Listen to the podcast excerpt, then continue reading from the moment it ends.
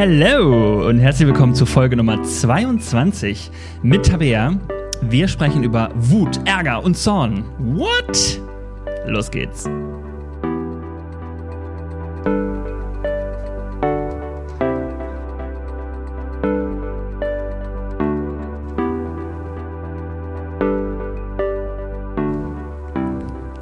Hallo Berlin, this is der Podcalling. Hier ist äh, Dennis. Hi Tabea. Hallo. Mann, Mann, Mann, ey. Ich hätte niemals gedacht, als ich diesen Podcast gestartet habe, dass ich äh, tatsächlich mal so viele Fernaufnahmen mache. Ich habe mich schon jetzt dran gewöhnt, dass ich irgendwie 36 äh, äh, ähm, Kopfhörer auf, auf dem Ohr habe und irgendwie äh, immer nur die Leute im Kasten sehe. Aber so ist es gerade. Hey, Tabea, wie geht's dir? Ganz gut. Schön, Ja? dass ich da sein darf. Ja, ich äh, freue mich sehr. Ist schon lange geplant übrigens. Äh, ich habe irgendwann mitbekommen, dass du dich mit Wut, Ärger und Zorn auseinandergesetzt hast und ich habe gemerkt, das äh, triggert bei mir auch was an. Hat Äh, sich wütend komm, wir- gemacht. Hat mich wütend gemacht. Ja, genau. Mich richtig sauer gemacht. Ich habe im Vorhinein drüber nachgedacht, sauer ist auch irgendwie eine lustige Bezeichnung ne, für das, was man da irgendwie empfindet. Warum das ausgerechnet sauer heißt. Aber Gibt es naja, ein paar komm, witzige Sprichwörter zu. Ja, kommen wir gleich mal drauf. Sag mir doch mal eben, ähm, Tabea, dass, wenn du jetzt hier wärst, würde ich dir dein Lieblingssommergetränk kredenzen. Du hast im Vorhinein schon gesagt, muss ich mir das jetzt etwa selber kaufen? Und ich habe gesagt, yep. Das sind doch die schwäbischen Wurzeln.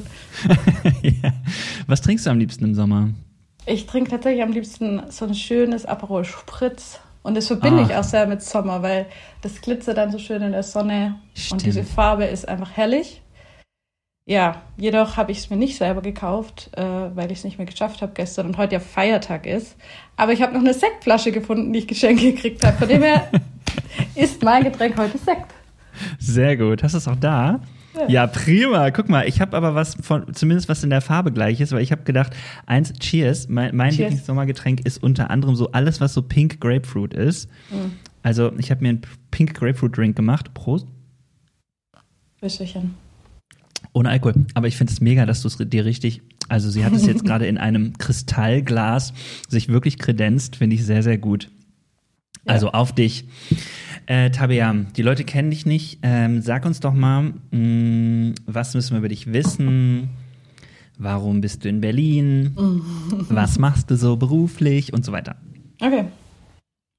Was muss man über mich mich wissen, finde ich echt eine schwierige Frage. Also warum ich in Berlin bin, tatsächlich äh, habe ich irgendwann gemerkt in meinem Studium, ah, okay, ich fange nochmal von vorne an, tatsächlich äh, habe ich Theologie studiert, vorher Kinderkrankenschwester gelernt und Krankenschwester und äh, komme ursprünglich aus Stuttgart-Schwaben und bin für Studium in den schönen Ruhrpott gezogen Ja. da auch, äh, ich glaube, fünf oder sechs Jahre gelebt. Und ich habe während dem Studium irgendwann gemerkt, dass äh, ich gerne in einer Netzwerkarbeit irgendwann mal tätig sein werde oder werden will.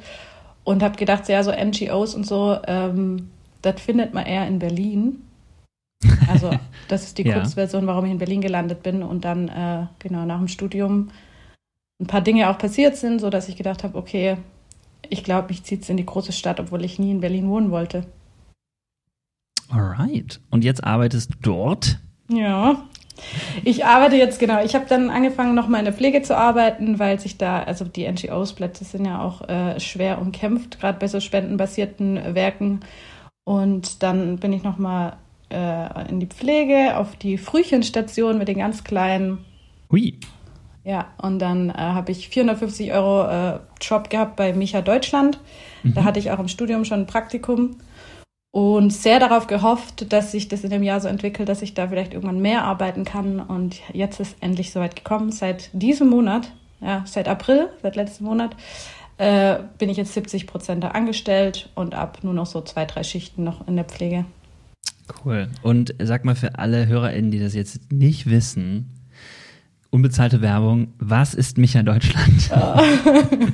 Ja, Micha Deutschland, das ist ein, ein Netzwerk, eine Bewegung, äh, ein Verein, die äh, Themen der sozialen Gerechtigkeit und Schöpfungsbewahrung, Nachhaltigkeit leidenschaftlich, kreativ äh, und vom Glauben her kommend ähm, ja, aufarbeiten. Und ich sag immer, oder ich merke auch immer wieder, dass es auch einfach viel Bewusstseinsarbeit ist. Wir haben nicht ein Produkt, wir haben nicht irgendwie eine Not, die wir adressieren, wir haben das Anliegen, dass äh, vor allem auch Christen ja einfach verstehen, dass sie da drin einen Auftrag haben und eine Wirkkraft. Mhm. Und das machen wir viel über Bildung, über Workshops und auch ja über unser Netzwerk eben. Haben so Lokalgruppen in ganz Deutschland, die sich da lokal engagieren, mit Politikern sprechen, austauschen, Gemeinschaft haben. Genau. Schön. Also ich bin mhm. großer Fan von Micha, mm, weil ich also erstens viele der Aktionen äh, total wichtig finde und das wirklich auch spannend ist zu sehen, was ihr macht und wie ihr das macht. Das ist super konstruktiv. Ähm, und trotzdem den Finger in die Wunde legend, ähm, aufarbeitend und dieses Bewusstsein kriegt man auch durch gute Informationen von euch. Ich finde mhm. das richtig, richtig cool. cool. Ähm, leider, leider ist das hier nicht unbedingt unser Thema, aber es gibt eine kleine Kurve dazu, weil wenn es um äh, Strukturen verändern geht und so, dann sind wir fast so beim Thema. Wir äh, sprechen heute über Wut, Ärger und Zorn. Und zwar, weil du ähm, eine, ist das eine Bachelorarbeit gewesen, drüber mhm. geschrieben hast? Ja, ne? Äh, warte, ich habe mir den Titel aufgeschrieben. Die Bachelorarbeit heißt Mensch, ärgere dich doch, das transformatorische Potenzial von Ärger, Wut und Zorn. ja. Genau. Ähm, sehr, sehr äh, spannend, weil, und das hat mich tatsächlich so getriggert. Du hast ähm, darüber gesprochen, dass das eigentlich positive Gefühle sein können. Sie werden oft negativ beurteilt oder verurteilt. Mhm. Das findet man in ganz unterschiedlichen Strukturen, Umgebungen, Systemen, auch dem kirchlichen System, was wir beide kennen. Und ähm, Du hast es irgendwie dann äh, auch, glaube ich, umformuliert. Man kann äh, bei YouTube einen ganz coolen Vortrag von dir, wo du deine Bachelorarbeit präsentierst, äh, deswegen bin ich ein bisschen vorinformiert, äh, angucken und äh, redest darüber. Und das hat mich äh, tatsächlich herausgefordert, weil ich selber gemerkt habe, das ist auch tatsächlich voll mein Thema. Also wir reden äh, jetzt vielleicht zwei Betroffene, die aufgewachsen sind in Systemen, die einfach total ähm, geprägt haben, das ähm, darfst du nicht, das sollst du nicht, ähm, das sind schlechte Dinge, dein Gott will das nicht oder so. Mhm.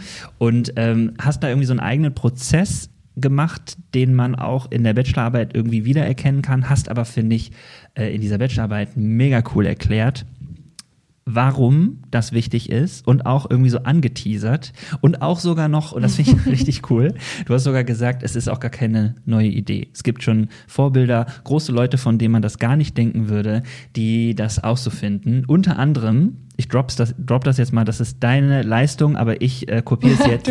ähm, Gandhi und Luther, die, äh, du hast zwei Zitate von denen gebracht, die gesagt haben, ähm, Wut, Ärger und Zorn sind richtig, richtig gute Sachen. Ich drop die Zitate gleich nochmal, aber ähm, sag mir mal, bevor wir da reingehen, ähm, wie bist du da hingekommen, dass du sagst, ich will so eine, also ich will das Thema für meine Bachelorarbeit? Mhm. Ja, das war ein langer Weg und ich habe diesen Weg auch oft verflucht während dem Schreiben, dass ich mich diesem, diesem schweren Thema angenommen habe, aber ich wollte genau einfach etwas, das mich wirklich interessiert und nicht irgendwas äh, schreiben, wo ich dann halt meine zwei krieg fertig. Und es war auch echt eine schwere Geburt. Ähm, und eigentlich hat es so angefangen, als ich viele Jahre vorher, als ich in Ruanda war, dass ich so über, äh, über mein Gottesbild so gestolpert bin. Ähm, mhm. Da hatte ich so einen Moment, wo ich einfach so einen Realisationsmoment hatte, wie heftig das irgendwie ist, äh, dass ich also, dass diese Auswirkungen vom Völkermord und wie viel Leid passiert und wie viel Schreckliches passieren kann, so gespürt habe in diesem Land. Und mhm. dann natürlich auch das erste Mal äh, aus meiner Bubble raus äh, im wohlhabenden schwäbischen Dorf. Und auf einmal habe ich Freunde und Familie in Ruanda, die existenzielle Kämpfe haben und Not und Leid.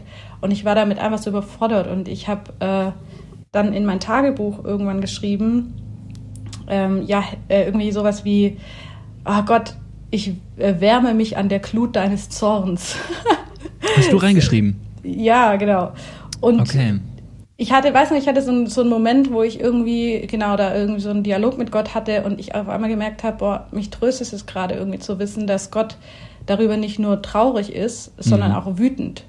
Und irgendwie Jahre später kam mir das wieder und zwar in einem, während meines Praktikums äh, bei Micha da hat dann IJM, die sich ja gegen Menschenhandel und Sklaverei einsetzen, so einen Vortrag in der Gemeinde gemacht und mhm. haben halt die Fakten gezeigt und total gutes Storytelling und alles. Und am Schluss hat sich so eine, eine Dame gemeldet und äh, hat dann irgendwie gemeint, ja, ja, und äh, äh, gibt es da jetzt eine Liste, wo man sich, also wo man jetzt weiß, wo man faire Klamotte herkriegt? Oder ich mache das jetzt so schwäbisch, die war gar nicht schwäbisch. Es ist geil, dass du es gerade auch so nachmachst. Dankeschön, das ist sehr anschaulich. Bisschen Hörspiel. Aber ich habe mich halt gefragt, ich war, das war gar nicht die Sache, was sie gefragt hat, aber was mich da so ähm, irritiert hat, war dies, die, dies Wie, dass sie so total resignativ, mhm. erschlagen, irgendwie, ja, so in der Art, und gib mir jetzt ein To-Do, wie verhalte ich mich denn richtig? Und okay. ich habe halt irgendwie gemerkt, so, hä, warum bist du darüber nicht, also irgendwie hat sich da was quergestellt. Und das war so der zweite Punkt, wo ich gemerkt habe, warum kommt da nicht diese, dieses kräftige, okay, Veränderung und inner Stärke und ich will da was dran ändern und ich bin emotional da gerade richtig impacted, dass es Menschen irgendwie, dass es heute immer noch gibt, Sklaverei und mhm. ähm, das in Kombination mit dieser Gottesbildgeschichte, dass ich gemerkt habe, boah, also einfach nur einen seufzenden und einen traurigen Gott, das gibt mir gar nichts, äh, mhm. wenn es wirklich um so existenzielle Not geht und Strukturen. Und dann habe ich gedacht, hm, interessant, auch dass ich in meinem Studium nie was über den Zorn Gottes gelesen habe und dass aber im Gegensatz dazu auch immer diese Liebe und ganz viel mhm. Betonung auf Gefühlen liegt, aber bestimmte Gefühle wie diese Ärger und diese Wut nie einen Raum gekriegt haben, auch mhm. in meiner bisherigen Prägung. Und der Spur bin ich dann mal gefolgt. Sehr cool. Ja, ich habe das äh, bei mir selber ähm, auch gemerkt. Das hat auf jeden Fall was mit dem Gottesbild zu tun, ähm, weil man äh, beigebracht bekommen hat, dass das äh, Emotionen sind, die ähm, von mir als Christ gar nicht so gewertet werden, sondern es sind eher Verfehlungen. Sobald du, das hast du auch äh, in dem Vortrag gesagt, in deiner Bachelorarbeit also geschrieben, mhm. dass das Problem häufig ist, dass man, das ist ja nicht nur Kirche, sondern auch Erziehung, äh, dass man so beigebracht bekommt, das ist was Negatives so, ne? Also schon allein ähm, so Sätze auch, sei doch nicht böse. So, ne? Mhm. Das ist so, also ich meine, offensichtlich kann das gar nicht sein, so, ne? Jetzt sei doch nicht sauer. So, jetzt sei doch nicht wütend. Mhm. So, also es ist halt eigentlich ein, ähm, das, dieses Gefühl darf es nicht geben, so. Ne? Und, und, und ja. ähm, ich habe lange Zeit gedacht, eigentlich ist es gut. Äh, wahrscheinlich auch zu anderen Leuten gesagt und so, ähm, stolper da jetzt auch ähm, manchmal drüber äh, in Erziehung und ähm, Gemeindearbeit und sowas, ne? Mhm. Und ich merke, das ist so eine Sache, dass ich, dass ich das Gefühl hatte, irgendwie bringt es nicht weiter. Das andere ist aber noch ein ganz anderer Aspekt, nämlich so, ähm, äh, es gibt einen Freund von mir, der hier bei mir in der Gemeinde ist und der sagt, du predigst immer Liebe, Liebe, Liebe. Und ich merke immer so, ja, äh, bin ich halt auch von überzeugt, so, ne? Ich weiß aber, was er meint. Also er findet es auch an sich ganz gut, äh, hat er mir auch mal gesagt. Aber ähm, es gibt ja immer den Vorwurf, äh, dass es halt, äh, wenn so nur über Liebe gepredigt wird, dass es sowas hat von Harmoniesoße drüber kippen und dass es vielleicht nicht ehrlich ist, so und dass es das, dass es doch auch noch was anderes geben muss. Und ähm, ich dann irgendwann gemerkt habe, naja, aber das andere kann für mich nicht sein. Ähm, so, das Gegenteil von Liebe ist jetzt, ähm, mal ganz klar und deutlich zu sagen, wie hier der Hase läuft oder mhm. so, ne? Das ist oft so die, der Wunsch dahinter, wenn Leute das kritisieren. Ich habe meinen Freund jetzt nicht so verstanden, aber dass Leute sagen, die Prediger in die Liebe, Liebe, Liebe predigen, die sagen dann auch häufig so, ähm, ja, ähm, äh, das ist so die Lösung für alles so mhm. und ähm, eigentlich äh, müsste es aber auch klare Ansagen geben oder man müsste doch mal irgendwie eine klare ethische, moralische Vorstellung von was haben. Und ich merke, hä, das ist doch gar nicht das Gegenteil von Liebe und Liebe ist doch eine Emotion. Also was ist denn wirklich das, was euch noch fehlt? Also jetzt mal nicht im Gegenteil gedacht. Und dann bin ich darauf gekommen, dass ich merke, hm, es ist mein Bild von Gott und auch von dem ist nicht rund.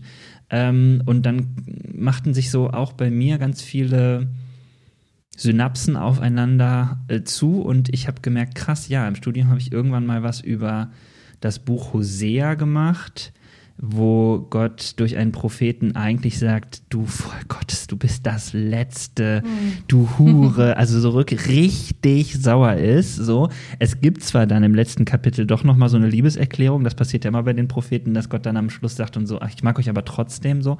Aber mhm. ich würde, ähm, habe das lange Zeit echt immer tatsächlich so im Gegenteil verstanden und nicht. Ja. Das ist, das gehört zusammen, so, ne? Also das ist ja. so das eine ist ein Gefühl und das andere ist äh, auch ein Gefühl und das ist einfach erstmal da. Punkt. So, ne? Da geht's schon mal los. so. Ja. Ja, und irgendwie verrückterweise kennen wir das ja alle aus dem Privatleben. Also wir würden ja alle nicht sagen, äh, dass wir, wenn wir mal auf unseren Partner wütend sind, was ja dann meistens der Fall ist bei den Menschen, die uns wirklich nahestehen, hm. dass wir da schneller interessanterweise wütend werden, weil wir uns sicherer auf der Beziehungsebene ja, fühlen. Genau. Dass das heißt, dass es dann heißt, wir lieben sie nicht. Mhm. Aber genau was du sagst, ist halt ein großes sozusagen Ergebnis auch von der Bachelorarbeit, dass das ein großes Problem ist, gesellschaftlich auch und aber auch theologisch, äh, dass wir Liebe als, äh, also den Zorn und Wut als Gegenteil von Liebe verstehen. Mhm. Genau, und ich habe halt gemerkt, dass ich glaube, dass, also ich habe gemerkt, Resignation ist eigentlich mhm. äh, das Gegenteil von Liebe. Und ja. da muss man nicht weit gucken, um das zu verstehen. Da muss man nur gucken, wie geht man mit seinen eigenen Kindern um. Also ja. wenn es einem egal wäre, äh, wenn die auf die Straße rennen, das typische Beispiel, da wird man sehr auch äh, vielleicht auch mal kurz schimpfen und sagen, habe ich dir schon hundertmal gesagt. Mhm. Das ist gefährlich, weil ich dich so liebe, bin ich so sauer jetzt gerade über diese Aktion. Ja, genau. Ja. Ja, mhm. und ähm, da geht es ja direkt ums Ganze, ne? Es geht ja direkt um die Haltung. Also sauer zu sein und zu vermitteln, das darf aber auch sein, oder sauer zu sein und einfach die Leute zu überrollen oder äh, davon überrollt zu werden oder eigentlich was zu tun, was man gar nicht darf und so und selber das so noch als Klemmer zu empfinden, da wird schon ziemlich komplex und auch mhm. schnell ja irgendwie wirklich grundsätzlich existenziell ne, für viele Menschen. Okay, aber nochmal zurück zum Anfang. Ähm, kannst du mal sagen, wenn, also, wenn wir über Wut und Ärger und Zorn reden, hast du eine gewisse Vorstellung davon, was das ist oder was da gemeint ist mit? Hm, naja, ja, ich habe das ja in vielen Duden gewälzt. ja. Also ich habe irgendwann bin ich über, ähm, bin ich zu diesem das Sammelwort aggressive äh, Emotionen gekommen, mhm. weil es natürlich, je nachdem, wo man nachschaut, ganz anders beschrieben wird.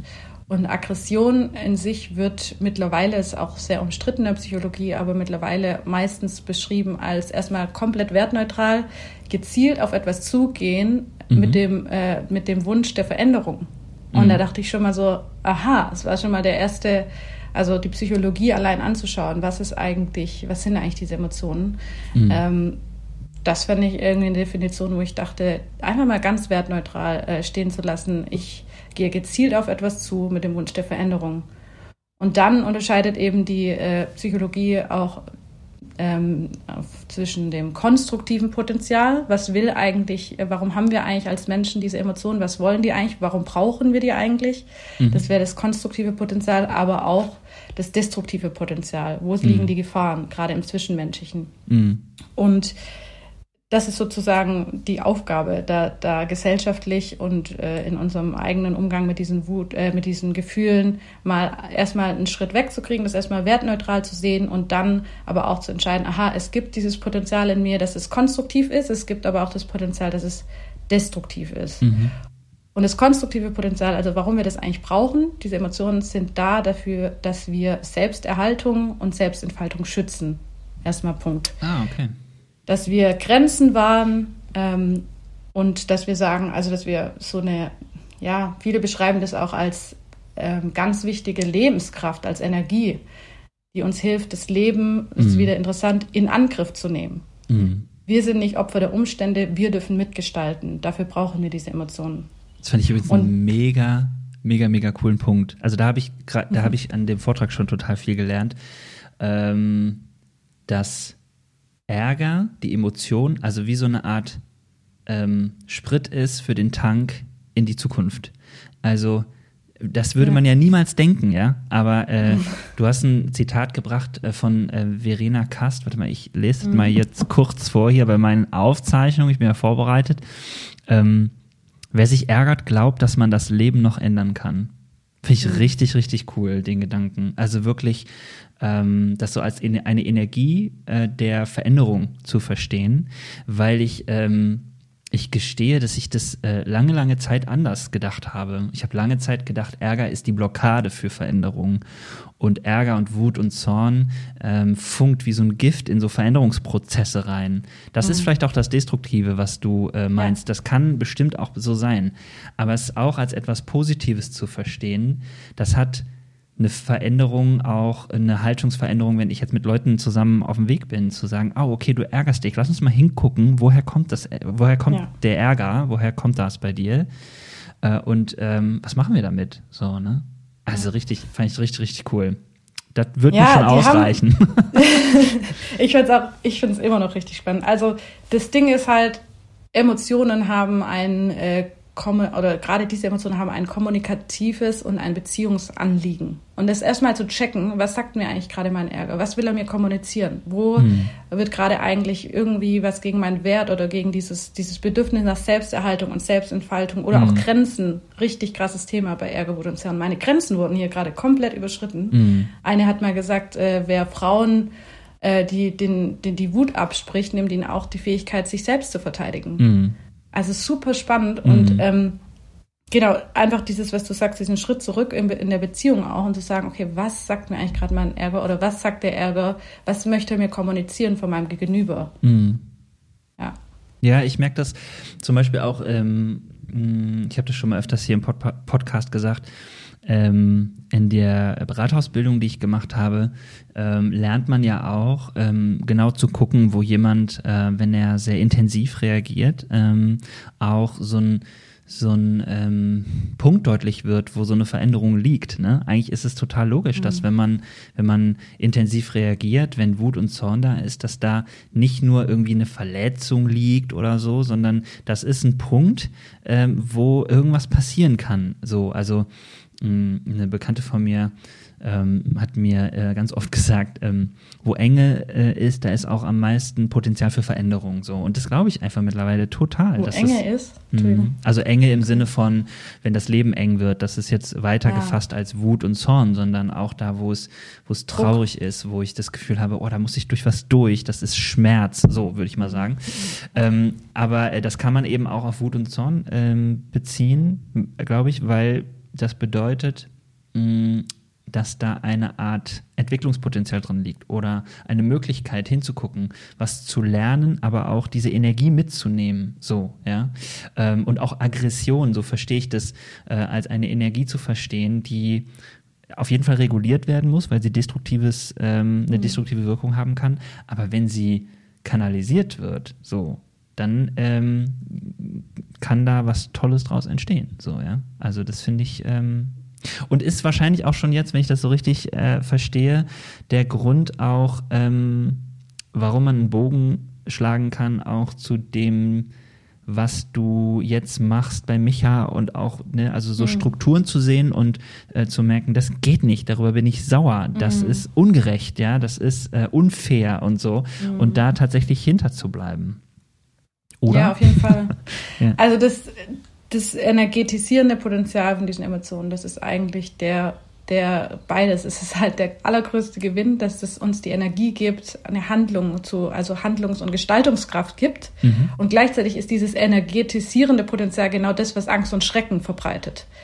Und ich denke auch das, was viele in der Kindheit eben als bedrohlich erlebt haben, wenn Papa oder Mama irgendwie wütend ausrasten und äh, eben nicht so gut da drin waren, das dann zu erklären und dann wieder Beziehungsaufbau zu zeigen und zu zeigen, wenn ich wütend bin, heißt das nicht, dass ich dich nicht liebe. Oder passive Aggression, super spannendes Thema, können wir noch mal einen Eigenbogen drum machen. ja. äh, Kinder spüren das und wenn mhm. äh, die spüren, die leiden eigentlich darunter mehr, als wenn Mama oder Papa mal diesen ähm, ja einfach dieses, das ausspricht oder die Wut zeigt. Mhm. Und ich glaube, genau, und auch gesellschaftlich, ne, Unterdrückung, Macht, irgendwelche, ähm, also gesellschaftlich im Sinne von auch die ganze, also heute ist in Berlin 1. Mai, es mhm. sind ungefähr 20, 30 Demos gleichzeitig mhm. und Autos brennen bestimmt auch wieder, die Polizei tut mir ein bisschen leid. Aber natürlich hat man auch äh, Respekt und auch einen guten Grund, Respekt zu haben vor diesem energetisierenden Potenzial von Ärger, Wut und Sonnen. Mhm. Ähm, und es ist halt eben sowohl beides ist konstruktiv und destruktiv. Und wie gehen wir mit dem mit dieser Energie, die sich da in uns freisetzt, dass wir rot werden, dass unser Puls schneller geht. Mhm. Wie geht man dann damit um? Aber so weit bin ich in meiner Bachelorarbeit auf jeden Fall gekommen. Es ist halt kein Umgang damit zu sagen, ich versuche die zu unterdrücken. Ich, mhm. ich schiebe die weg von mir.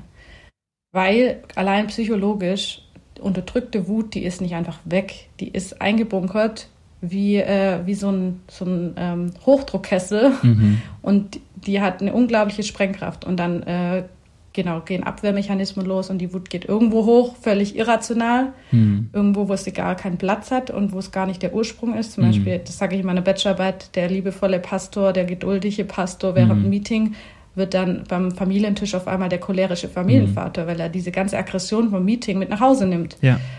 Oder sie wendet sich gegen sich selbst. Das ist super spannend, aber ich will dir das jetzt auch nicht vorwegnehmen. Vielleicht kommst du da noch drauf, dass ich. Äh, hier ist dein Moment, wo du reingrätschen kannst. nee, ich lass dich mal ausreden. Okay. ja. genau, dass, äh, dass äh, Depression mit nicht gewagter Wut in enger Verbindung steht. Mhm. Also mit nicht gewagter Aggress äh, inneren aggressiven Impulsen. Ja. Finde ich super spannend, was ja meine ganze Grundthese war. Warum reagieren wir resignativ und depressiv auf die ganze Schrecklichkeit der Welt, oft als Christen, wenn wir doch allen Grund haben, etwa, also gezielt auf etwas zuzugehen Ja. und zu mit dem Anliegen zur Veränderung. Ähm, ja, also entweder die Wut wendet sich irgendwo auf Schleichwegen in passive Aggression Mhm. und der Konflikt kann nicht bearbeitet werden. Es ist einfach nur eine Vergiftung der Stimmung. Mhm. Oder sie wendet sich eben völlig explosiv woanders hin. Oder sie wendet sich gegen ein selbst. Und Mhm. das ist eigentlich dieses Worst-Case-Szenario, weil Mhm. du wirst einfach in deiner Lebenskraft gehemmt und äh, wirst immer depressiver, immer resignativer und hast immer weniger das Gefühl, du kannst irgendwas verändern an Ja. deinem Leben oder an der Situation.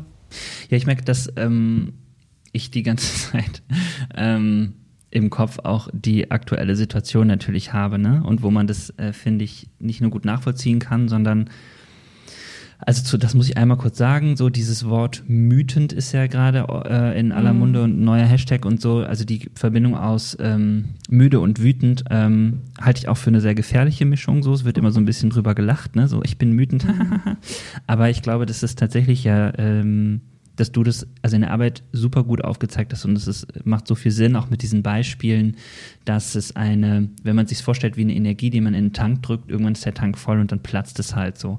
Und wir können nicht, ähm, du kannst nur eine bestimmte Zeit mütend sein. Und wenn du müde bist, noch dazu, also eigentlich gar keine Kraft hast und diese ähm, Energie irgendwo wartet, so, dann hast du wahrscheinlich auch wenig Kontrollmechanismen. Also die Energie ist dann ja nicht dazu da, es zu regulieren. Das hast du ja so als Ausweg gesagt, ne? dass man sagt, es geht darum, äh, es, es, es wäre gut, äh, das sozusagen zu regulieren, das zu lernen, wie man das kann und so. Aber das ist auch nochmal so ein riesiges Thema. Wie geht das eigentlich? Ähm, wie kann man das lernen, äh, seine Wut, seine Energie da zu fokussieren? Kommen wir bestimmt auch gleich zu. Ähm, aber äh, das ist so das eine, dass ich gedacht habe, mir fällt es auch jetzt gerade auf, deswegen finde ich das Thema auch aktuell sehr spannend. Ähm, wie gehen wir damit um? Ein großer Schritt ist auch, finde ich, erstmal zu sagen, schön, dass du das sagst, dass du wütend bist. Ich finde es aber nicht witzig, sondern ähm, ich nehme es total ernst, ja. Also Ja, wenn du das so voll. sagst. Und der zweite Schritt ist, ähm, ja, wir haben ja auch hier und da jetzt gerade schon gesprochen über Glaube und Kirche und ich merke schon, dass, wenn ich so die letzten Folgen Podcast so zurückdenke, haben äh, einige Gästinnen immer gesagt, naja, äh, ich würde mir wünschen, dass zum Beispiel im Lobpreis oder in der Kirche an Ritualen viel mehr da sein könnte, wo sowas drin vorkommt. Ähm, Voll. Klage und solche Sachen. Und ähm, manche davon den Gästinnen haben auch einiges ausprobiert ne? und gesagt, naja, also wir haben, wir machen das mal und das kommt dann auch wirklich gut an. Aber ich würde jetzt mal gesamtkirchlich sagen, wir sind davon weit weg, dass es irgendwie etabliert ist. Also da ist tatsächlich so dieses Liebe, Liebe, Liebe äh, etwas. Ähm, und ich empfinde es nicht als negativ, will ich nochmal dazu sagen. Das ist eine gute Botschaft und die Botschaft.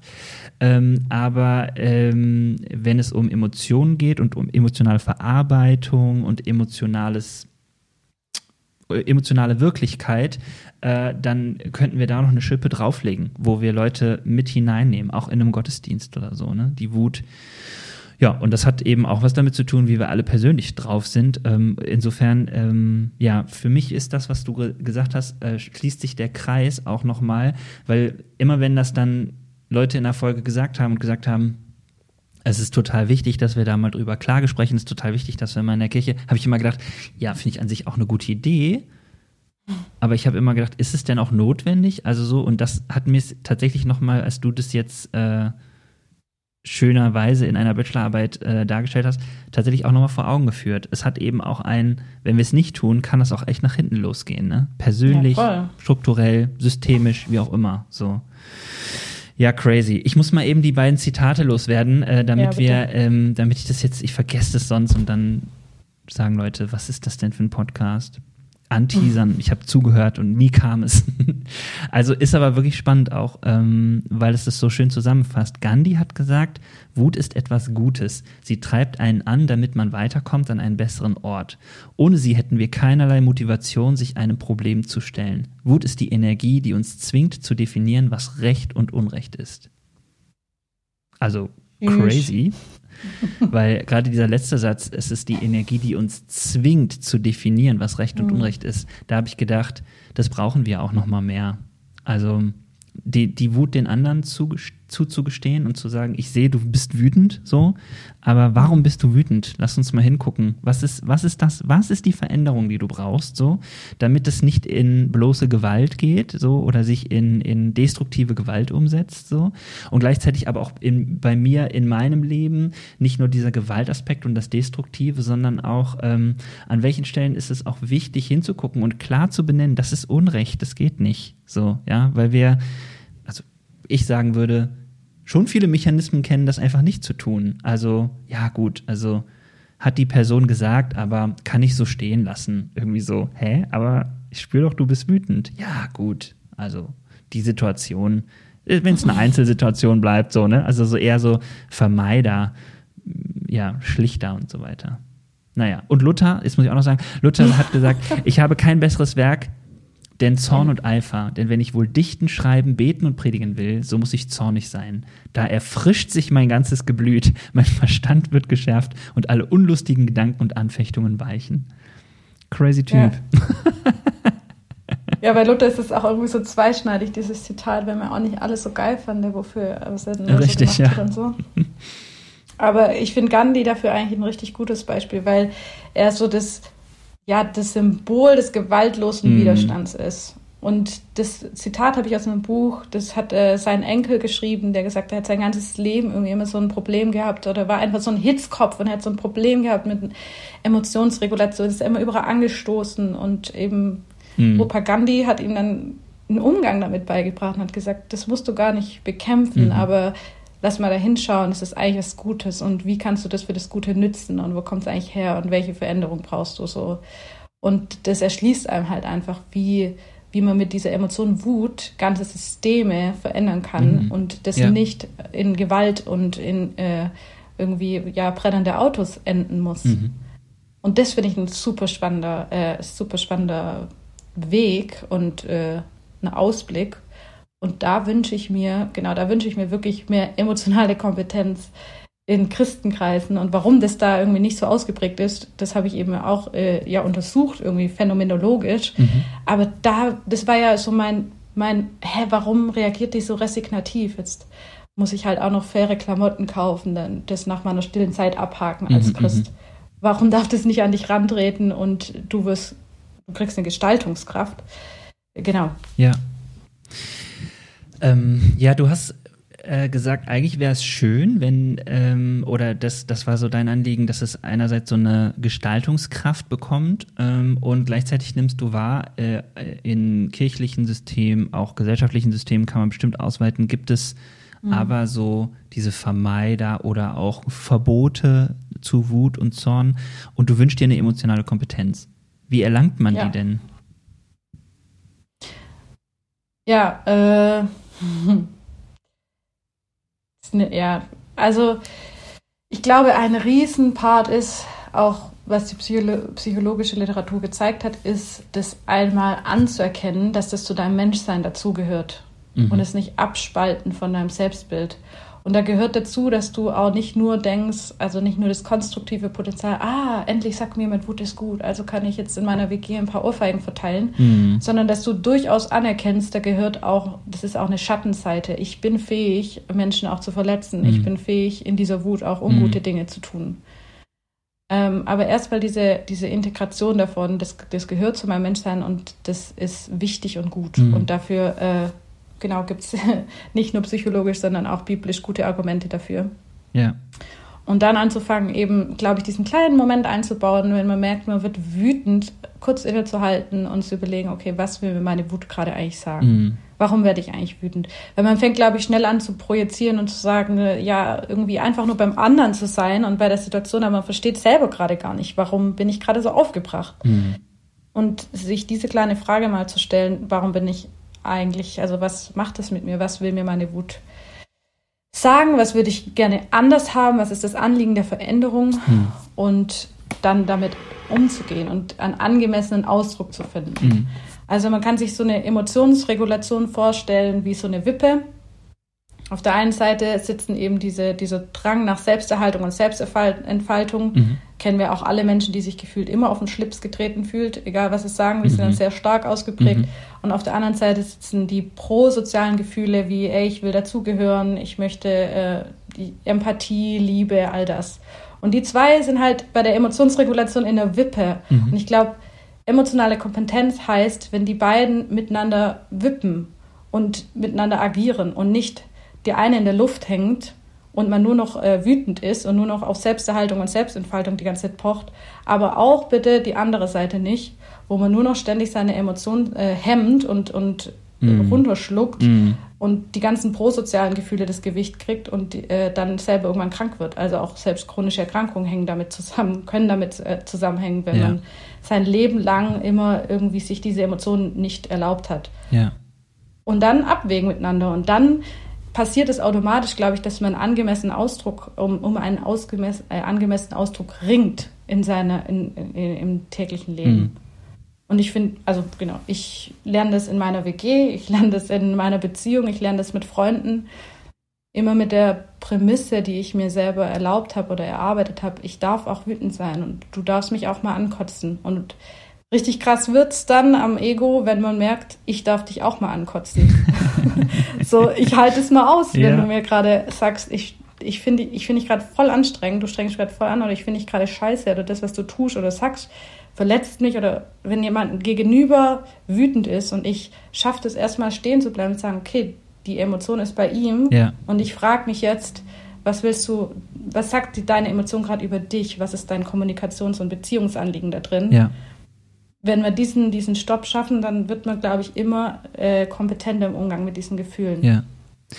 Das ist, äh, das ist, glaube ich, ein total wichtiger Punkt. Also ich kann da äh, total deutsch, neudeutsch sagt man relaten, weil ähm, ich das Gefühl habe, ich habe auch irgendwie gelernt, wenn der andere sich ärgert, ähm, dann hat es sofort eine, eine, eine Bedeutung für mich. Ähm, und ich mhm. jetzt neu lerne, nee, nicht unbedingt. Also äh, der andere ärgert sich, ähm, so, das, das klingt immer so äh, Meta-Ebene, wenn ich sage so, ich lasse das erstmal so stehen, aber das ist tatsächlich etwas, was eine Kompetenz ist, äh, die man, mhm. die ich gerne hätte und die ich allen anderen gerne beibringen will, ähm, die das lernen möchten, dass man sagen kann, ah, ich, okay, du ärgerst dich. Das heißt nicht automatisch, ich habe was falsch gemacht oder hier ist was falsch gelaufen, sondern ähm, ähm, ob was falsch gelaufen ist, können wir rausfinden, aber Voll, vielleicht ja. andersrum, pff, hier ist irgendwie was, ähm, hier ist irgendwas deutlich geworden, was ein Veränderungspotenzial hat. Und vielleicht ja nur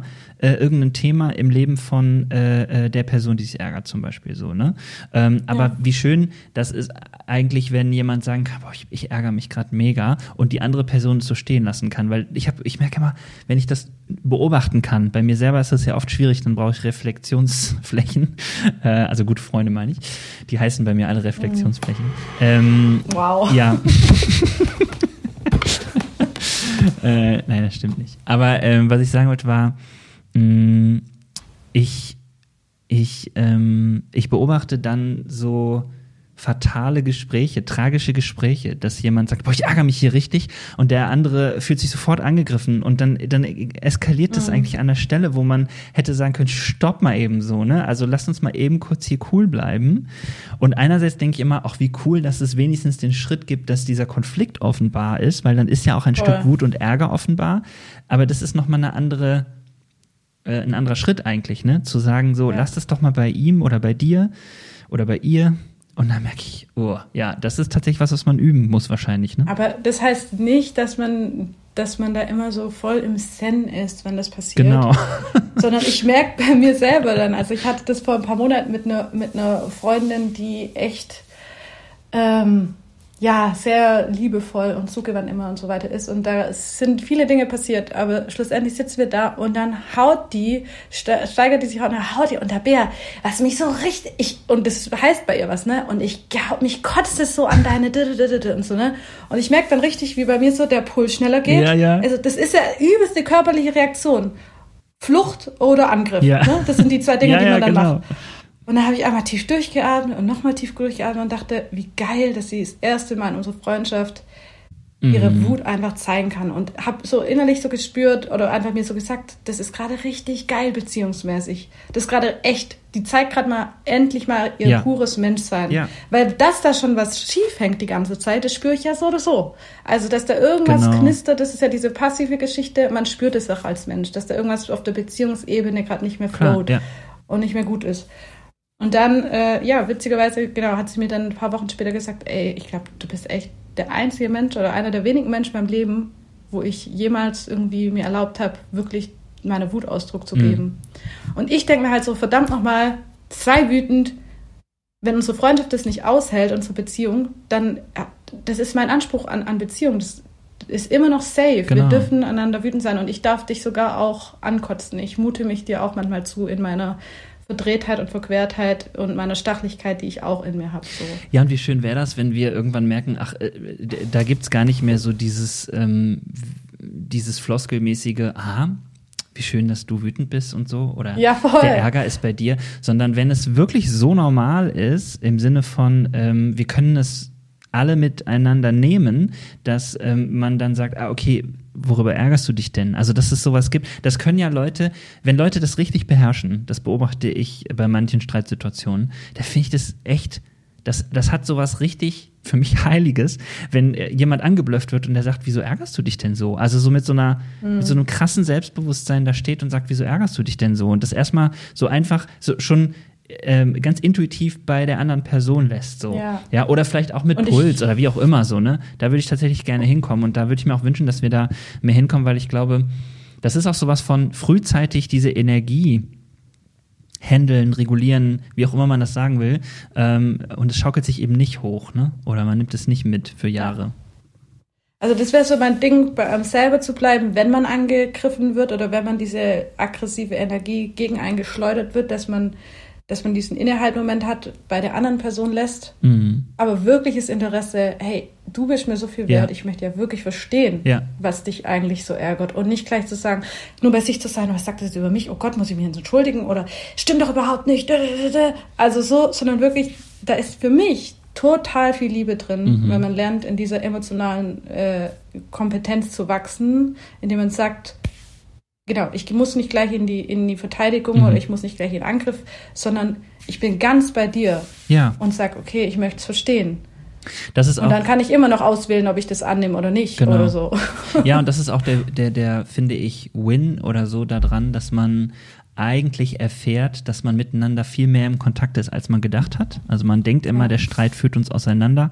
Man ist viel mehr im Kontakt, äh, als man denkt. Und das ist auch so ein Geheimnis, fand ich auch einen wertvollen Gedanken in deiner Arbeit, dass du sagst, ähm, das hast du festgestellt über die Analyse an, an, an Kirchen, dass man sogar nachweisen kann, dass das einfach nicht stimmt, was wir in unserem Unterbewusstsein, in unserem kirchlichen alle glauben, äh, dass ähm, Wut, Ärger oder Zorn die Einheit in Gefahr bringen oder zerstören mhm. oder so. Das ist rein sachlich erstmal ein logischer Gedanke, so, ja, weil man denkt, Streit entzweit und so ja. weiter. Du hast aber gesagt, nee, das ist, äh, das Gegenteil ist der Fall. Äh, sag doch nochmal, also wir haben es gerade schon ein bisschen beschrieben, warum, aber sag, bring's doch nochmal auf den Punkt. Wieso, wieso ist das denn nicht so? Und wieso ist das eher förderlich für die Einheit? Also ein Punkt ist, glaube ich, dass Reibung äh, Nähe erzeugt mhm. und Wärme. Mhm. Jetzt mal philosophisch gesprochen. Äh, und zum anderen ist es eben so, dass wir eben unser Menschsein, zu unserem Menschsein gehört, gehören die Emotionen dazu, mhm. Äh, die zeigen sich da halt. Und wenn wir eine Toleranz und eine Liebe mit unserem ganzen Menschsein kriegen, mhm. dann ist Einheit gewährt. Und dann kriege ich das auch manchmal schneller auf die Reihe zu sagen, und du glaubst jetzt, ist mal ganz platt gesagt, äh, Frauen sollten beim Beten immer noch ein Kopftuch tragen. Mhm. Ich glaube das so gar nicht, mhm. aber ich kann das stehen lassen. Also Ambiguitätstoleranz, diese Vielfalt ja. und dieses Stehen lassen, dass Widersprüche da sein dürfen äh, im, im Zwischenmenschlichen. Mhm. Und deshalb bei den Christen ein Riesenthema mit diesen, mit diesen ähm, theologischen Punkten, über die sie sich die Köpfe einschlagen. Ja. Sozusagen, und trotzdem bin ich mit ihr weit unterwegs. Die Beziehung ist safe. Wir können da unterschiedlicher Meinung sein. Und das heißt nicht, dass äh, beziehungsmäßig was gefährdet, gefährdet ist. So. Ja. Und äh, ja, also da würde ich, glaube ich, auch noch kurz äh, ein, ein, ein, ein Zitat droppen, wenn ich darf. Ja, klar. Das schreibt der ähm, ich nicht, das schreibt der Gofi Müller in seinem Buch mhm. Ausbruch aus den Evangelikalien. Ähm, beschreibt er halt so dieses Phänomen von passiver Aggression. Ähm, das schreibt er, hat er, ich krieg's vielleicht auch so zusammen. Ähm, dass men, also dass viele, also er kommt in viele Gemeinden rein und er sagt irgendwie, was meinst du denn, warum so viele verklemmte Seelen in Gemeinden rumlaufen? Mhm ähm, die irgendwie nach außen hin Friede, Freude, Eierkuchen signalisieren, aber insgeheim die Fäuste ballen. Weil die nämlich noch gar nicht fertig sind mit ihrer Wut. Ja, ja, ich Die Wut, die mich. muss nämlich weg. Mhm. Zack, ans Kreuz, schmutzig, weg. Mhm. Und es wird abgespaltet. Mhm. Und er sagt so, in diesen Gemeinden kannst du die aggressive äh, Atmosphäre mit den Händen greifen. Und keiner weiß, mehr genau, warum eigentlich. Ja. Da sind irgendwann mal, das kenne ich auch so von, von, von meiner Prägung von meinem Heimatdorf und so, da gab es irgendwelche Konflikte Generationen davor oder so, ja. wo, wo keiner Mensch mehr weiß, warum eigentlich hier so eine Spannung da ist. Ja.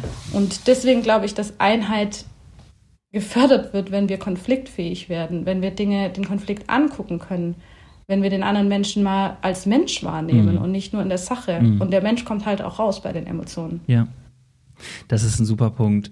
Äh, Gerade also in so Situationen, die, also ich kenne sie selber auch, äh, die, die so im Gemeindekontext stattfinden, gibt es auch noch viel mehr ja so eine Art, ähm, wie so eine Art Druck. Das musst du jetzt aber klären, weil du Christ bist, so ne? Oder mhm. als Christ äh, tut man das nicht oder ähm, ich, ich habe ja viel von dir erwartet, aber als Christ und so und äh, da, dieser Druck ist ja mhm. so so dieses ähm, lass das doch raus oder nimm doch diesen nimm doch diese Wut weg und ich finde sogar es hat in dem Sinne eine Wahrheit, dass man sagen kann äh, ja ähm, es ist ja mh, mm, es ist ja oft nicht reguliert, also es ist ja oft ähm, da richtig, wo es dann destruktiv gemeint oder rauskommt und so.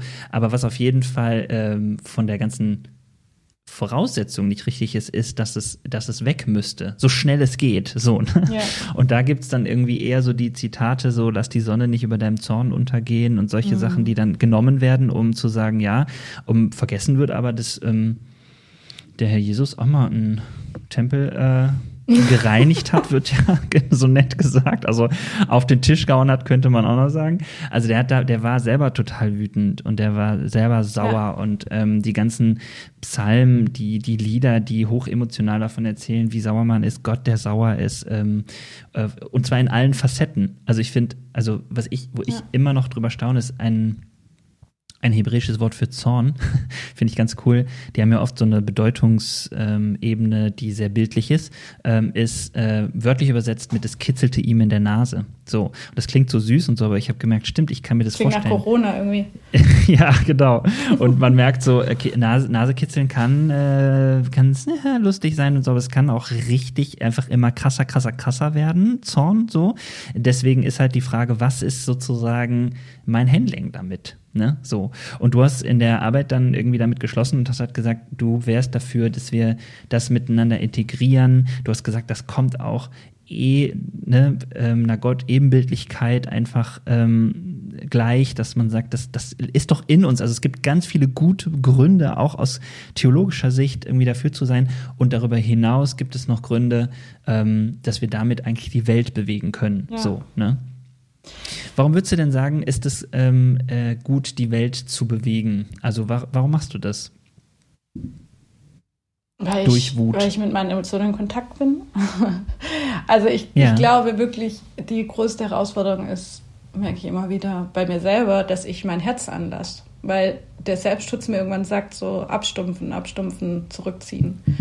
Ja. Und für mich kommt Engagement oder Leidenschaft und Emotionen und all das nicht aus einem Sollen. Warum sollte man sich für Gerechtigkeit einsetzen? Deswegen ist mein Job manchmal bei Micha so schwer, weil die Leute, weil ich immer versuche zu vermitteln, das ist jetzt nicht ein, ein elftes Gebot, Leute, Nachhaltigkeit, jetzt müssen wir auch mm. noch gucken, sondern yeah. Leute, guckt in die Welt und lasst euer Herz bewegen und spürt doch den Herzschlag Gottes in euch. Und es yeah. ist eine riesen Herausforderung, ähm, sein Herz anzulassen. Und manchmal sind wir da auch mm. überfordert und das ist auch okay. Und dann können wir auch mit der Überforderung oder, oder sind halt wütend und so. Und einfach damit in Kontakt zu bleiben und damit im Gespräch mit anderen zu sein, im, im Dialog mit Gott zu sein. Aber ich finde es eigentlich eher immer für mich erschreckender, wenn ich merke, dass, also keine Ahnung, die vielen Obdachlosen in Berlin, das juckt mich eigentlich gar nicht mehr. Und mhm. ich, ich finde immer wieder, also ich habe echt so meine eigene Glaubensreise auch, äh, bin ich noch mittendrin. Aber die Momente, wo ich Gott wirklich nahe spüre, sind ganz oft die Momente, wo ich mit Leid und Not konfrontiert bin. Und ich wie so spüre, dass was Göttliches hier gerade fließt und mein Herz so einen Erbarmen-Moment hat und so eine Liebe hat. Und genau daraus kommt dann eben auch eine Fürsprache und auch ein Zorn. Und ja, ich glaube, ich, ich bin auch ein Mensch, der Systeme schnell erkennt und, und versucht zu analysieren mhm. und gegen so große Hindernisse wie Rassismus und ähm, ja, einfach systematische Probleme oder auch in der Kirche. Streitkultur ist ein systematisches Problem. Wo werden ja. denn in unseren Ausbildungsstätten die Pastoren in emotionale Kompetenz auch geschult und in Streitkultur ja. und ähm, ja. weg von diesem, von diesem, das sollte man auch noch als Christ, hin zu diesem, das ist aber, das ist ein, das muss eine Transformation sein, das muss ein, ein Wollen sein von dir selber. Ich, ich, oder ein eigenes Erkennen, ja. Genau. Mhm. Und das sind so die Momente, wo ich merke, da wo ich, ja, viele sagen es ja auch, wo dein größter Schmerz und deine größte Freude zusammentrifft, das ist dann das, wo, wo du auch die Wirkkraft hast und oder wo deine Gaben ja. rein sollen. Und das ist bei mir ganz oft so strukturelle Probleme. Ich sehe die einfach schnell, ich sehe die auch in Organisationen oder sonst was. Und ich habe mhm. dann eine Leidenschaft, die zu verändern. Und, und äh, dann würde ich so gern manchmal sagen, Leute, das ist kein persönliches Problem hier gerade. Es geht nicht um Person X oder Y. Lasst uns doch mal unsere Kultur anschauen. Lasst uns die Struktur anschauen. Was ist hier das mhm. Problem? Oder Rassismus. Deswegen hast du auch mit Carla einen coolen Podcast so gemacht, so bei ja. sich selber mal hinzuspüren und, und sich zu hinterfragen und zu merken, oh shit, das System fängt ja doch an irgendeinem Punkt bei mir an und sich verändern zu lassen. Ja, ja. super, super cool. Vor allen Dingen dieses, ähm,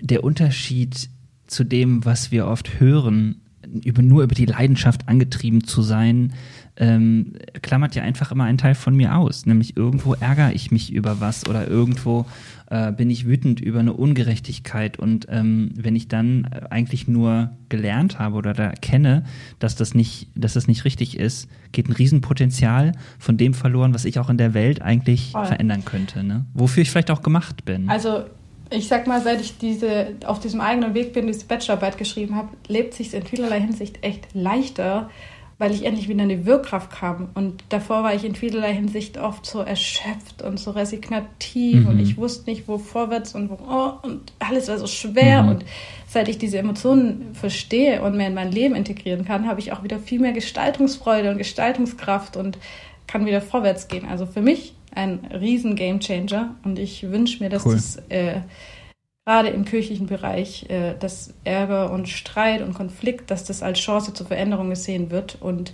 dass wir alle ein bisschen Platz machen für unser Menschsein und alle mal ein bisschen ausbrechen aus unserem frommen Korsett und unser Menschsein atmen lassen, weil ich glaube, dass Gott da schon drauf klarkommt.